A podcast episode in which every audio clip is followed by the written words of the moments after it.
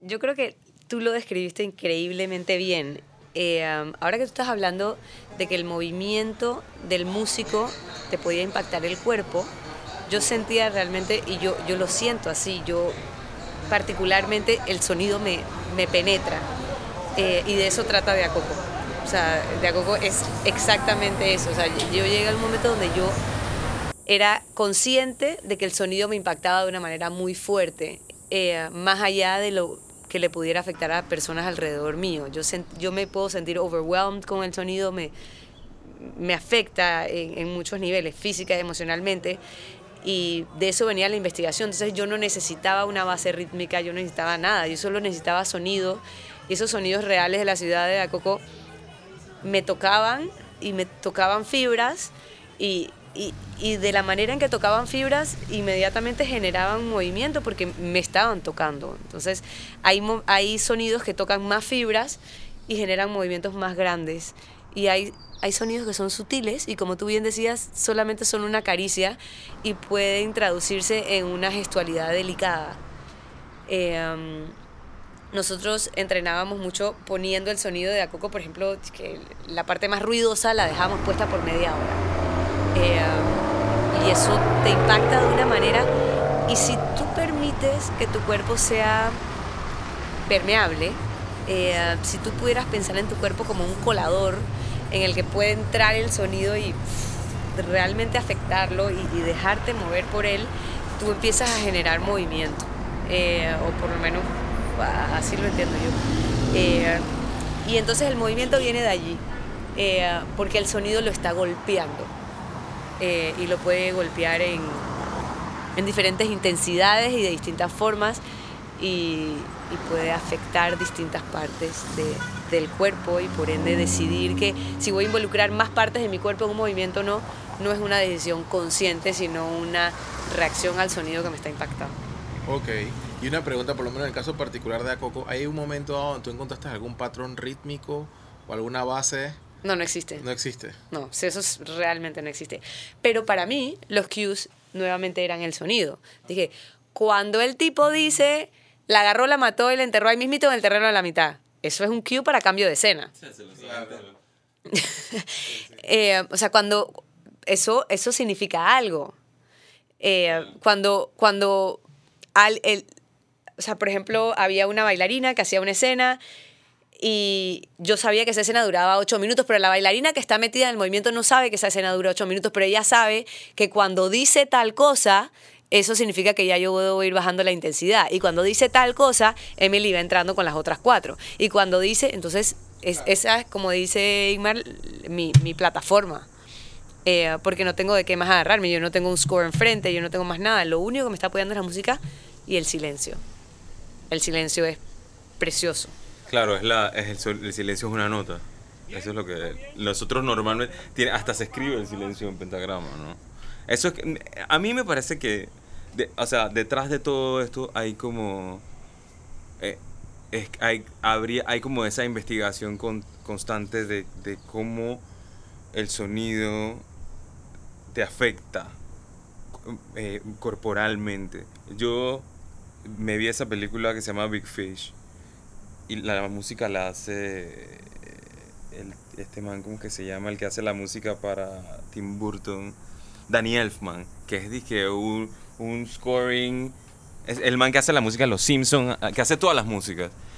Y al final tiene una canción tan linda, cuando al final, la, bueno, la película también es súper emotiva, pero yo no soy de las personas que lloran viendo una película.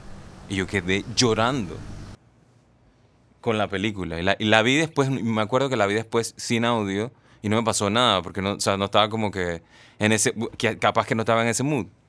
Pero, o sea, lo, lo de como que la, el sonido, cómo te afecta, o cómo lo estamos usando, o cómo, no sé, nos estamos dando cuenta que tiene como ese poder. Eso nos, a mí me encantaría poder comenzar a usarlo más, comenzar a introducirlo un poco más en las piezas que estamos haciendo, ¿no? No sé, a mí, para mí sería genial hacer todas estas piezas, o sea, trabajar en, en, en, todo en todas estas piezas de danza, pero también como que te, el, mi- el- el del mundo que yo vengo, para mí es, es brutal poder ver el alcance que tiene la música que nosotros hacemos, porque en verdad tú no te das cuenta, haciéndola yo paso un año sobando un proyecto y después de eso como que, bueno, él se va de la casa y ahí va y entra a la casa de otra gente, pero yo nunca veo o yo nunca estoy tan cerca con una persona que lo disfrute o que lo utilice de una manera que en verdad me siento como, no sé, tiene como sentido al final lo que yo hago. O sea, es ultra válido porque esto lo está validando hasta mucho más porque yo no lo había visto de esa manera. O porque yo no, o, o porque el sonido sí me afecta un montón, pero en la vida que uno, que uno tiene, como que eso te hace que no sea importante, pero en verdad sí te afecta. Ahí sí, sí te llega, como- son como los olores, como un montón de cosas que no... son- las cosas esas de los sentidos, uno como que las das por sentadas. En un momento llega y, y- y ya no sientes el, el olor o ya no sientes que el, el sonido te molesta, aunque estamos aquí al lado de la calle, pero es que no tienes otra opción, ¿no? Pero en este sentido es como, no sé, la exploración así deliberada de cómo eso te hace sentir, de por qué y cómo eso entra en una narrativa. Es lo mismo que hacer una película o lo mismo que hacer scoring para, una, para, para un video. Tiene como esa emotividad de la música. Yo creo que solo es posible en proyectos como este o en proyectos como una película. Porque la música que nosotros, la música popular no tiene como ese, es, esa connotación, sino que es, eh, no, o, o- capaz que sí, o sea, te hace, por eso a la gente le encanta, ¿no? Porque te hace sentir de una manera. Pero lo que yo veo que es que en, en, estos, en estas artes escénicas, digamos, o en lo que nosotros estamos haciendo, en, la, en lo de la música esotérica y, esto como que la- el hilo conductor es el sonido y, lo, y va como atravesando todo un camino inexplorado, invisible y que la gente y que en verdad no, no se le da, no tiene, o, o nosotros, nosotros mismos, la gente que lo hacemos, no nos habíamos detenido a, a ver el impacto que tiene eso en otra gente. ¿no? O sea, Y esta parte ha sido bien reveladora. este. ultra revelado, increíblemente reveladora para nosotros que venimos del mundo del sonido o de la música.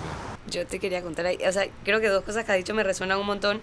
Y es que por un lado se siente que estamos como redescubriendo lo obvio, ¿no? Dije, sí, porque la danza y la música van juntas, como que todo el mundo sabe eso. Entonces, y de alguna manera nosotros estamos impresionados de que hay un complemento natural entre el trabajo de muchos años de un músico y el trabajo o el desarrollo de una carrera artística en la danza. Entonces, ¿por qué nos impresiona tanto? Y creo que ahora me lo empiezas a responder.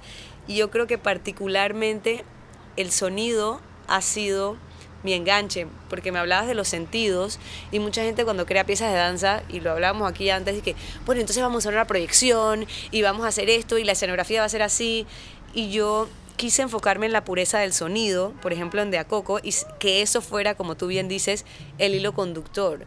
Y yo creo que ahí es donde viene la conexión tan poderosa, en el que se ha reconocido que el sonido es, es el que lleva el movimiento. Entonces hay un liderazgo a partir del sonido, aunque tú sientes que, que venga a partir del, del movimiento. Creo que eso es lo que ha creado que la conexión sea tan poderosa. eh, um, y, habl- llega un momento donde tú no sabes dónde viene. y la lo que estábamos hablando de la creación nueva, yo creo que va a ser súper bueno, porque ahora que lo tenemos como verbalizado y un poquito mejor hablado, hablamos de crear una pieza nueva y, y a veces nosotros nos sentamos aquí y yo, él tiene un tesoro ahí guardado, entonces dije, bueno, enseñan un poquito, ¿no? Y me enseña un poquito de su música y yo le voy, yo voy anotando como a qué me suena o qué emociones evoca y voy como agrupándolas. Eh, pero en esta nueva creación que apenas estamos, pues, o sea, jugando con la idea, eh, eh, cuando él me hablaba de que hacía scoring, yo decía, pero bueno, si tú haces scoring, eso significa que yo puedo improvisar en silencio y que tú puedes ver el movimiento y con ese video crear sonido. Entonces él dije, pero obvio, eso es lo que yo hago. Entonces, eh, y para mí es al revés. Si él me da una pieza de sonido, yo nada más la pongo en el estudio y yo voy a generar algo. Al cabo de un rato yo voy a tener un resultado. Eh, pero entonces, ¿de dónde partimos? Y creo que ese juego de la improvisación o ese juego de que yo puedo generar videos en silencio y él puede generar música por su cuenta y podemos hacer cosas en conjunto, eh, debe ser pues el punto de partida de esa nueva creación. Y creo que es lo que hace relevante el trabajo en conjunto, que si viniéramos los dos del mundo de la danza o los dos del mundo de la música y tratáramos de, de si nos hubiésemos entendido o conocido desde antes, creo que no hubiera funcionado igual. Es lo que estoy tratando de decir. O si él hubiera hecho música para la danza, no hubiera sido tan impresionante que yo le pusiera danza a su música, porque él hace música para la danza. porque yo no yo apenas que tú me dices música para danza, pienso en un kit de composición clásico y cuerdas y no sé qué. Yo no estoy pensando en que la música que a nosotros nos sale de el estómago es lo que vamos a usar, ¿entiendes? O sea, yo nunca la había visto de esa manera. Y, y eso que yo he trabajado con otras con, eh, gente de danza contemporánea y nunca ha sido como así, como esto. O sea, lo que en verdad a mí me imagino que lo que me que lo que me atrae un montón es que se trata acerca del sonido, que es el tema mío de siempre y y el otro tema es que se trata también del movimiento que yo no había visto que nosotros generábamos haciendo sonido. Eh, y ahora Marlene se va a tirar encima de la mesa.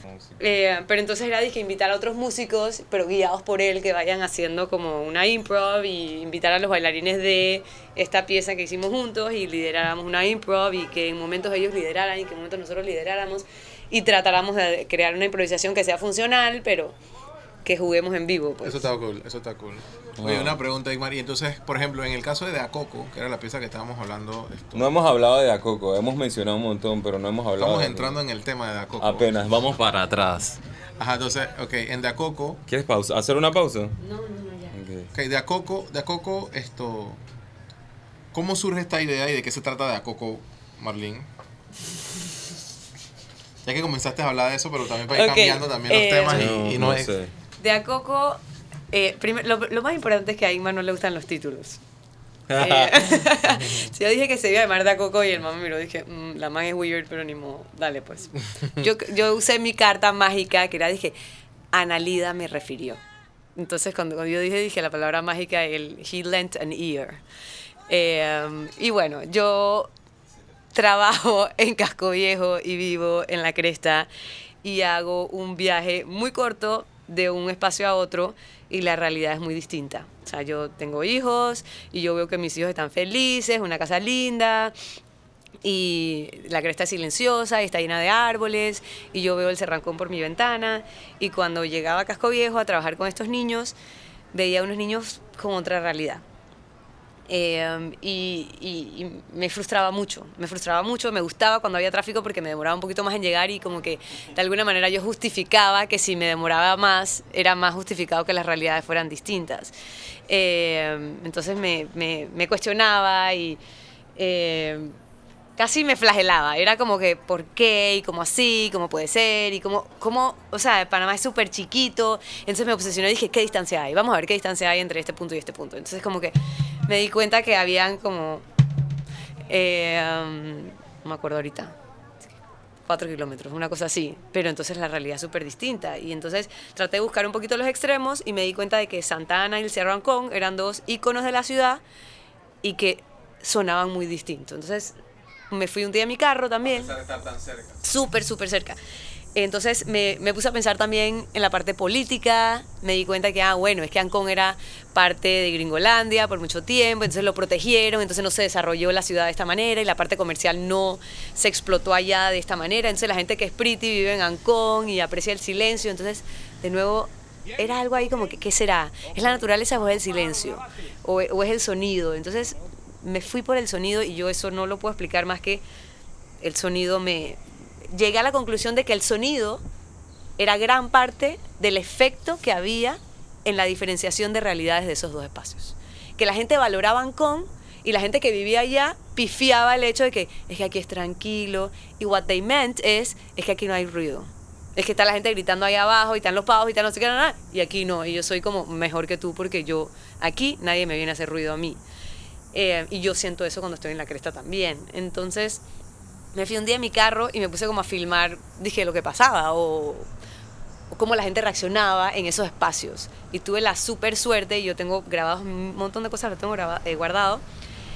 Eh, la suerte de que estaba pasando por Avenida Central, filmando con el carro, y una tipa estaba, o sea, peleando con la otra, estaban jalando los pelos, le insultaba, y yo sacando, yo saqué mi celular y estaba filmando y me entretuve en lo que estaba pasando allí, y alguien me gritó a mí, dije, deja el bochinche, porque se dieron cuenta que yo estaba filmando a la mujer que estaba peleando ahí, entonces como que yo fui afectada directamente, a mí me gritaron, yo dije, ¿esto qué es? ¿Cómo puede ser? Entonces me fui, dije, a dar otra vuelta por ahí, después vi la gente en la parada y estaban ofuscados y hacía calor y estaban como, ah, tenían cara como de amargados. Entonces seguí andando y me llegué a um, el área ese de Gorgas, donde no pasa nada. Es como una zona neutra donde la gente no tiene como mucha emoción tampoco. La gente está como People die over there. no, pero es que no solamente eso, está dije el Smithsonian, está dije el Gorgas, está dije la funeraria, está unas cosas dije servicios públicos, dije el notario, como que todas las cosas que nadie quiere hacer se reúnen en ese espacio, como que El Mac. el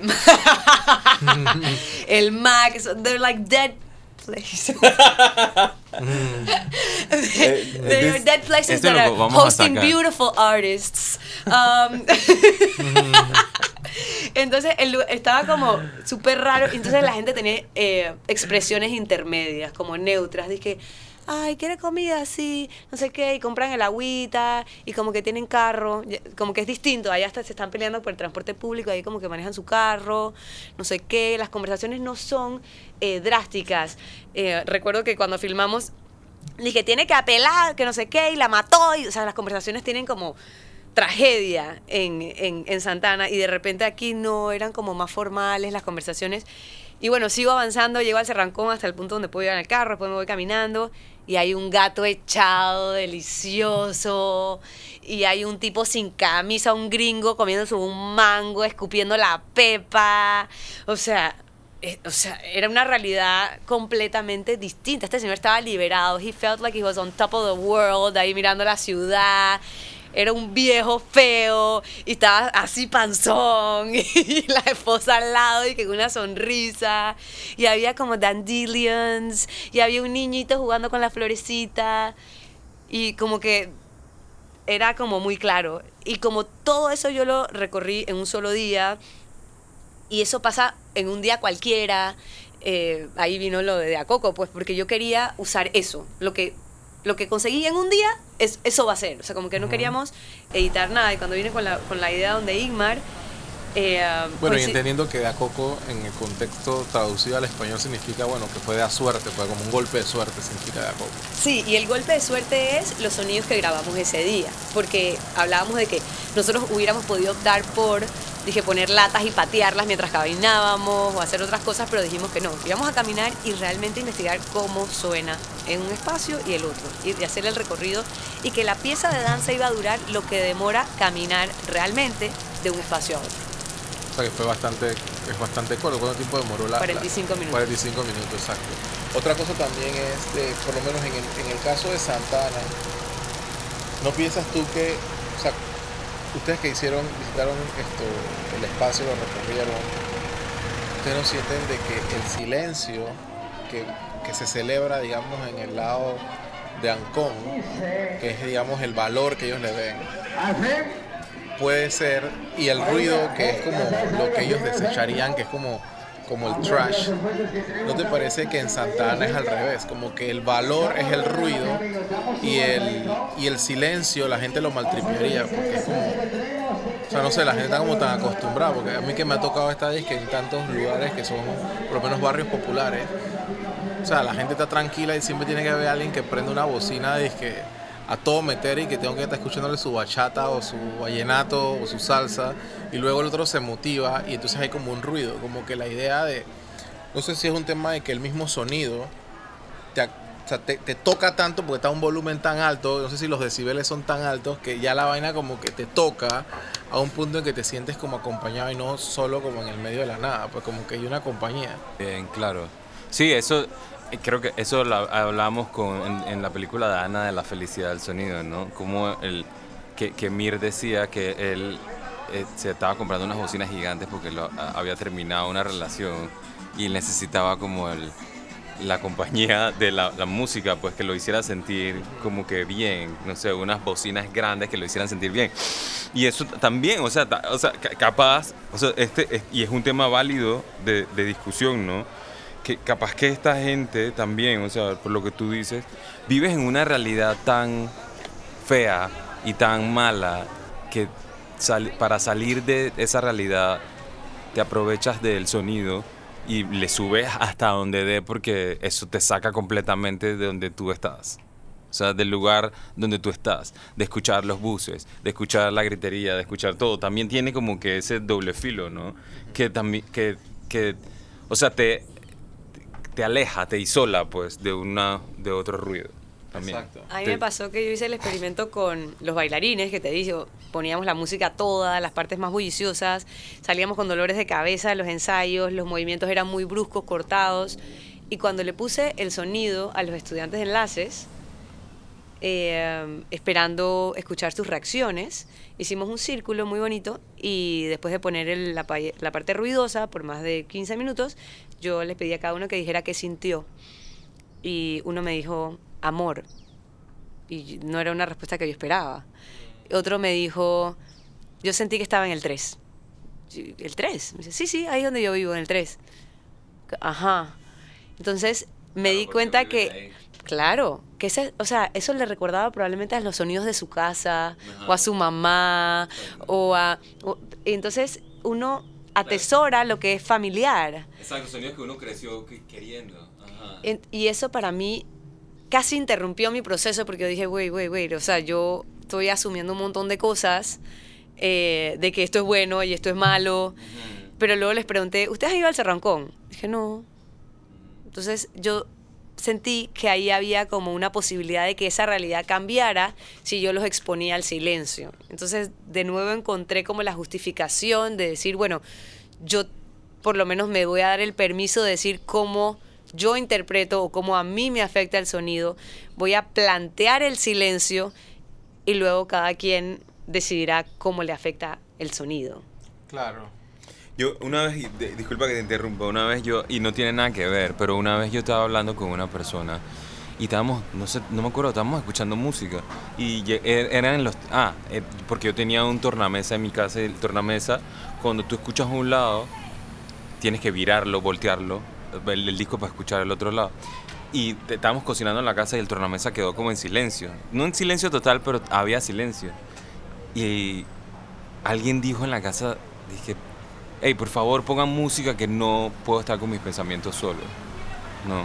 Y yo me quedé como que a mí, yo la verdad es que nunca, mí- yo nunca, yo valoro mucho el silencio y para mí es importantísimo, pero hay gente que no, que está en otros, en, otros puntos en su vida que capaz que no quieren escuchar sus pensamientos o cuando no escuchan nada se sienten que sus demonios o sus pensamientos internos lo persiguen o los acosan también, ¿no? Entonces como que, no sé, ahí está el juego y la- de nuevo la historia, la historia esa del mono y el pez, que el mono que reía que el pez, pobrecito el pez que está en su medio que es el agua, vamos a traerlo al árbol que es mejor y pum, lo sacó y pum, se murió. Entonces tiene, tiene como, es, es bien interesante. Bueno, en verdad por, por esta pieza fue que yo empecé a trabajar contigo como ahora más como de full, ¿no? Sí, Por- sí, yo necesitaba grabar sonido. Eh, se lo comenté a Analida que yo tenía esta idea, que el sonido de la ciudad, na, na, na. Y bueno, es que tienes que hablar con Inma. Él es el- la persona que hace eso. Y entonces yo vine y nos reunimos aquí con Franca, ahí al lado. Y, y tú dije, vale, pues yo lo hago. Y tú dije, sí, yo puedo grabar y puedo poner unos micrófonos y a poner unos. Pero yo no en ese momento yo no entendía nada. Yo no, o sea, yo tenía, no sé, yo hay veces que yo pienso que yo soy como bien open mind, pero no. Después me doy cuenta de que no. Porque yo en verdad yo estaba como que ok, y yo, yo nunca entendí y yo te lo dije mil veces dije, pero tú cómo vas a bailar con sonido? O sea, esta man está loquísima, de que no, Ok, está bien, Marilyn, ¿qué vamos a hacer? Dije, comenzamos a pensar como en, en- Creo que lo hicimos tres veces, dos veces, no me acuerdo cuándo, tres veces. Nos inventamos que había que caminar, dije, de Santana al cerro y después del cerro a Santana. Para ver si era diferente. No, pero no, pero en, Y diferentes tiempos, en- porque la primera vez que lo hicimos fue como no, no había tanto, no era un momento en quincena en la central. Ajá. Después de queríamos dije, un viernes que sea quincena, pues. Vamos a probar eso. Pero al final el Y, de- y también que, el, el- que un momento yo creo que llegamos al cerro y iba a ser de noche. Y también la lo, de la, lo de la noche también nos gustó un montón y cambiamos como a hacerlo a la noche porque el sonido de la noche es completamente diferente al del día. Pero creo que terminamos usando un poquito de todo. un poquito de todo. Ajá. Bueno, a mí lo que me voló la cabeza de la pieza es que Eh, Igmar no ha visto la pieza. yo no la he visto. Exacto, no la he visto. Yo, eh, yo- bueno, sí, yo sí la vi. Yo vi el video de Rafael No Salazar. sabes, viste el video. ok. Ajá, yo no estaba en la pieza porque no estaba. Estaba casualmente grabando otros audios para otros bailarines de otros lugares. No, está- yo trabajo, yo trabajo de as- as- grabando sonido, o sea, cazando eh, diálogos para televisión y cine. Entonces, o sea, mi trabajo es estar con un micrófono en la mano correteándole la boca a una persona. Y muy pocas veces, en algunas películas, ah, por ejemplo, cuando, cuando hice- hicimos James Bond aquí en Panamá, no me, mi- me pusieron en el crew B a hacer efectos de sonido. Y cuando me ponen a grabar efectos o ambientes, a mí me encanta porque te- tengo que usar otro, eh, otros micrófonos, otro pocotón de cosas para grabar ambientes. Y, y luego tú me dices que hay que grabar como que todo este pocotón de ambientes y, y yo a mí me queda claro que, la- que Casco Viejo tiene un sonido increíble, ¿no? Porque yo siempre voy y siempre lo grabo y, o, o siempre estoy peleando con el sonido de Casco Viejo porque contaminan mis diálogos de mis clientes, ¿no? Entonces yo siempre estoy como en, en la pelea de que consigamos un lugar y que alejemos eso y que cerremos calles y no sé qué. Pero esta vez era todo lo contrario. Esta vez como que estaba evitando los diálogos. Yo me imagino que lo, en verdad lo que me movió un montón es la técnica o cómo, cómo nosotros podíamos hacer para grabar ese sonido sin que sonaran los pies de nosotros, la respiración, el cansancio de estar subiendo esa loma es que con un montón de equipo en la espalda. Súper caballeroso, eso te voy a decir. Yo iba como una reina. tenía un micrófono chiquitito en un backpack y él tenía unas cosas enormes. Ajá, y entonces nos pusimos un momento creo que en la loma de... de- Ah, entonces el man dije, no, es que hay que ir descalzos. Mira, fíjate, lo que, lo que pasa es que... A medianoche nos apuntaron una pistola.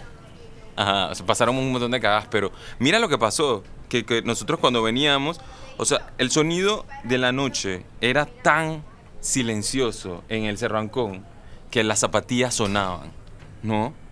Y entonces yo, me, yo pensé, ah, lo, lo que pasa es que no- si nos quitamos las zapatillas, ya no va a sonar, entonces nos quitamos las zapatillas y efectivamente la cosa no sonaba, Así- sonaba un poco, pero si yo me iba de puntillas, entonces sonaba menos. Entonces comenzamos a subir la loma en puntillas. Yo, Que es un cerro. ajá. Marlene, yo y Leo, el, el esposo de Marlene. Sí, claro, porque le dije, ¿tú vas a dónde? que sí, que voy a subir el Y cerro entonces yo, de dije, noche. yo le digo a Leo, dije, Leo, tú adelántate de primero para que no escuches menos tus pasos. Marlene entonces de segunda y yo voy acá al final tratando de que no haya ningún ruido. Entonces comienzo a caminar, ellos comienzan a caminar normal y yo comienzo a caminar como de puntillas para no hacer ruido. Todo suena. Yo pisaba una hoja y sonaba la hoja, pero es que era tan silente. Y bueno, fuimos hasta grabamos arriba. Me acuerdo que íbamos sin luz y, este, entramos sin permiso al Cerro Ancón porque en el Cerro Ancón no se puede entrar de noche, ¿no? Entonces nos metimos sin permiso debajo de una cerca y comenzamos a subir. Llegó un momento que estábamos pasando por un lugar súper oscuro y íbamos con unos flashlights. Y se escuchaban cosas en la, en eh, como en la selva, se escuchaban como animales, se escuchaba un montón de cosas. Llegó un a nosotros nos pasó un oso hormiguero como de mi tamaño, como de ciento y pico libras, sí, por detrás. Yo no lo vi, menos Tú no lo viste. Yo hubiera gritado y te hubiera dañado todo tu trabajo. Pero un oso no hormiguero. Juan, era un oso hormiguero, o sea, del tamaño de una persona. No es verdad. Es verdad, tú no lo... Escuché. Tú ibas adelante, ¿tú qué vas a escuchar? O sea, nos pudieron pasar una cantidad dizque, de cosas. Pero, o sea, fue, fue tan interesante ir a hacer algo que nunca yo había hecho, especialmente menos para que una persona bailara con, con ruido. Y además el, el- el- el audio era continuo. Era continuo, ajá. o sea, no podíamos hablar, no podíamos hablar, no podíamos respirar, podíamos estar como haciéndonos muecas, no sé qué, pero no podíamos hablar. Entonces yo lo que grabamos, a mí se me ocurrió grabarlo en cuatro canales. Yo le puse dos micrófonos inalámbricos a ella, ella iba adelante y yo iba con dos micrófonos grandes, gigantes, encima como unas antenas.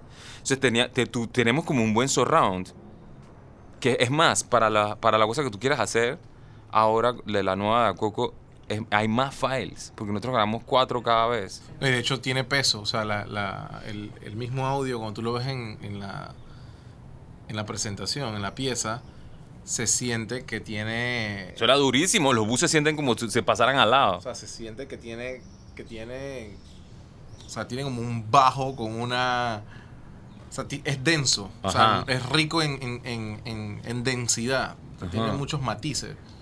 Eso también, eso, eso también yo nunca había... O sea, sí, nosotros cuando yo editamos para video, el ambiente es bien importante.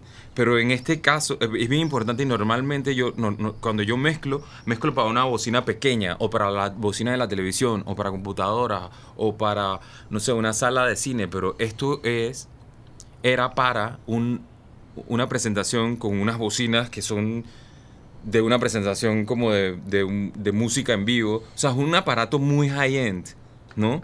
Entonces al final como que yo tampoco yo me había sentado a mezclar ambientes para una presentación. O sea, es, es toda una cosa como que nueva y extraña para mí. Fue más extraño porque yo me fui de viaje y todo, y yo terminé el audio de De a Coco en Cartagena. No- Enf- no- enfermo. Hablábamos idiomas distintos. Yo le decía, dije, es que en esta parte, dije, él dije, tú no entiendes cómo yo tengo grabado el sonido. Yo tengo cuatro canales distintos mezclados, entonces tú lo estás escuchando en un solo audio, pero son cuatro personas. Yo no entendía nada de lo que me estaba diciendo. tiene cuatro y él no entendía qué yo quería hacer con el sonido y por qué yo quería bailar ese sonido.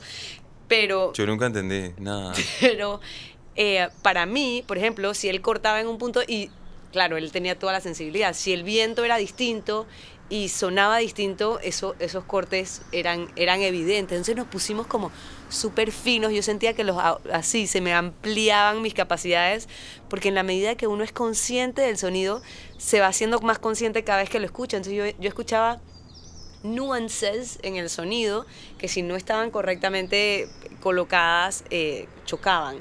Y de hecho yo creo que una de las fallas de la pieza es que los cambios de escenas vienen en base a sonidos particulares que para mí son muy obvios, pero que el público que escucha la pieza por primera vez no los detecta. Entonces el- hay unas partes que el público escucha ruido por un buen tiempo y yo no estoy escuchando ruido. Yo en lo- mi momento de creación yo estoy escuchando la paleta.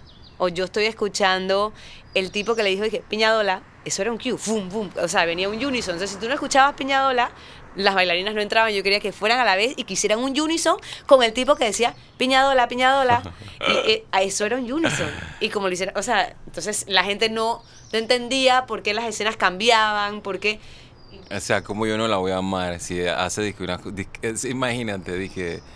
Está, está forzando unos bailarines a bailar con un señor que gritó piña en el mercado. O sea, es que... y tú tienes que... No sé, hay que ser como...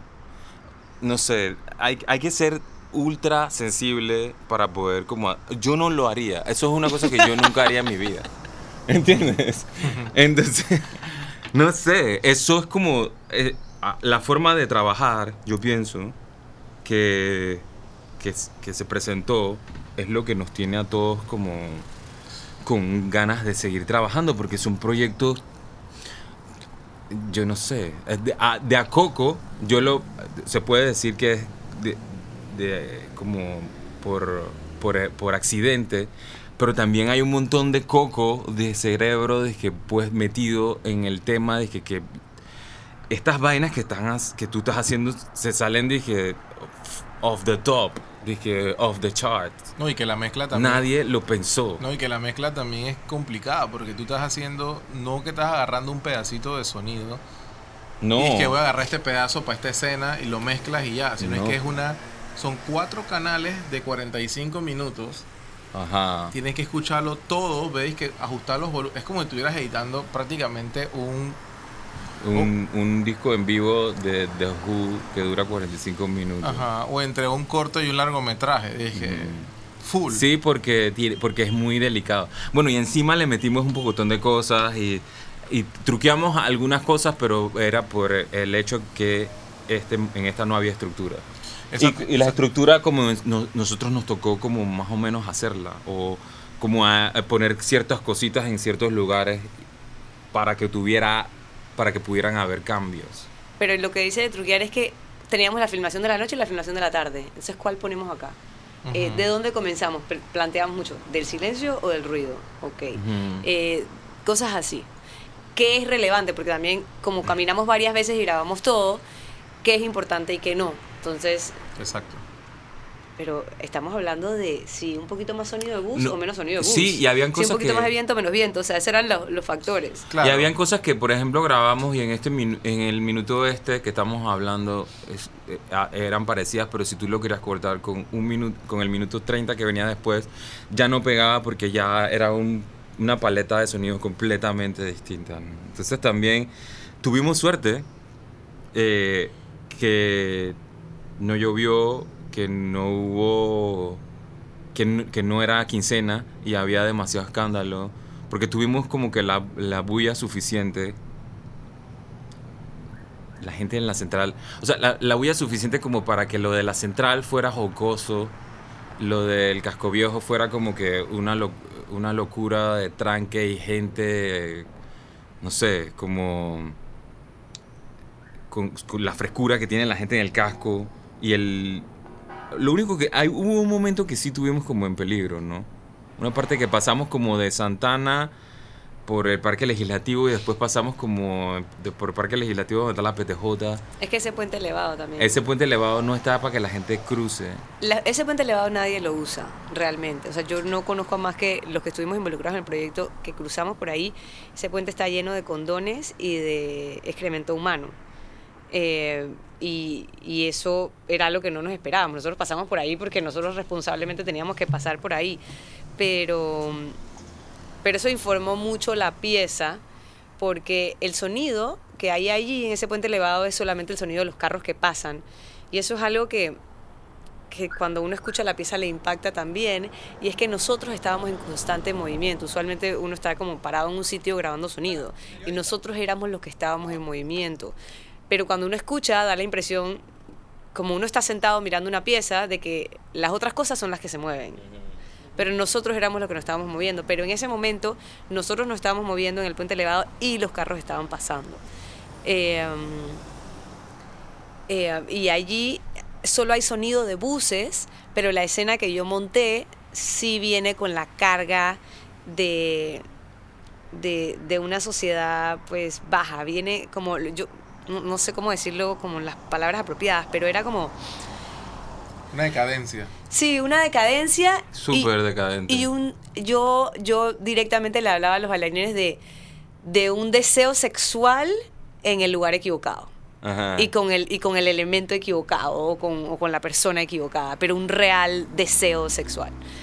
Eh, um, porque, bueno, los condones directamente apostaban a eso. Entonces, eso como que olía a prostitución, olía, olía, olía a sida. O sea, Olía había malísimo. eh, eh, había personas que vivían ahí, sin embargo. Vimos unas cajas donde la gente vivía. Eh, um, yo puse a los bailarines a caminar por ahí y para ellos fue fuerte. Eh, pero esa escena, sin embargo, creo que... Claro, y ese, y ese puente, de una u otra manera, es, digamos, la transición entre el silencio y el ruido, ¿verdad? Sobre también la, la, la, la- historia, está- digamos que esa calle la divide de una manera como, Ajá. como un punto y el otro, y de una u otra manera es el espacio más corto de una frontera, o sea, esa es como una frontera Una sin frontera tener, invisible. sin tener ninguna ningún ningún muro disque acústico para poder disque, que el sonido no entre ni nada de hecho el otro lado donde hay silencio O fila 4 de julio. ajá, está que- ahí que es súper súper esto abierto porque el lado de Ancón no tiene como como muros ni nada como, como que eso- Sí, bueno, es la falda del cerro que hace, que te permite como que tener esa diferencia también, ¿no? sí Ajá, porque la falda del cerro ya cuando tú estás subiendo más, tú no escuchas. Es más, nosotros cuando estábamos allá arriba, cuando subimos el cerro entero, se escuchaba de un lado, se escuchaba el canal con todos los, el, el patio de contenedores y, el ti, ti, ti, y los carros para atrás, porque ya teníamos como un- una posición más de ventaja y ya estamos escuchando los sonidos del otro lado del cerro.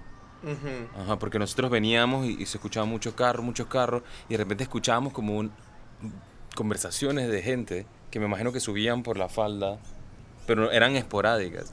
Cuando salimos recién del puente a la parte de, de ya de Ancón, o sea, el, el cambio fue rapidísimo, o sea, instantáneo, que entras como en un lugar, en el lugar ese que ya dice que es como de, la de- de los trabajos que nadie quiere, ¿no?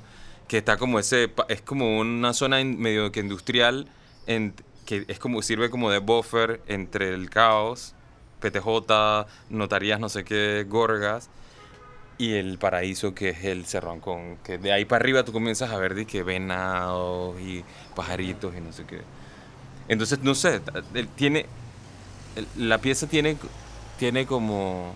Sí, yo creo que la pieza hasta todavía la- se debería explotar más en el sentido de que tiene eso, un componente como social y político, si, si, quieren decir, como bien fuerte. Es como lo que nos pasa, lo que nos está pasando a nosotros con la música y la danza, como que, ay, esto, esto qué es, pero es una cosa súper antigua. Eso está ahí, pero la gente ya te desensibilizas tanto que ya pierdes como la sensibilidad y tú lo, lo das por sentado, ¿no? Y eso pasa, y eso es lo que no, lo que como que no sé, tal vez es la historia de lo que le ha pasado a la gente de de San Felipe, que eso no era así antes y que eso comenzó a pasar y ya la gente lo dio por sentado y hay niños hasta que lo aman. algo que me recordé cuando hablábamos de, ese puente y esa transición. Ese puente fue el que inspiró también eh, la única pieza escenográfica que hay allí. Eh, um, yo empecé trabajando con barras de ballet en el estudio y ponía como dos barras y ponía a las bailarinas a trabajar dentro de la limitación de ese espacio, ¿no? Como un espacio donde estás confinado, donde hay bordes por los dos lados eh, y hay una cercanía más allá de lo, de lo cómodo, pero sin embargo que- que también genera como un deseo. Entonces, eh, el tema del género surgió de casualidad porque en Panamá no hay muchos bailarines hombres, pero el hecho de que se podía justificar la fuerza de una pieza, la fuerza, la fuerza de una ciudad o una historia con solo mujeres, a mí me, me quedó clara en esa escena del- de lo que yo llamo, le llamábamos nosotros la escena del puente, que surgía dentro de, de estos dos espacios. Y al final esas barras de ballet fueron transformadas por Johan en un diseño de escenografía que marcaba como un camino, era como más triangular, más angular, que aportaba como a, a lo, que se vivía ahí adentro y el público se colocó en una disposición donde se donde estaban como como como viewers de, de- ese camino. La- la- las bailarinas estaban eh, constantemente moviéndose en el recorrido y los espectadores eran los que estaban en las esquinas eh, como para que ellos solamente pudieran como ver de un ángulo limitado lo que sucedía ahí adentro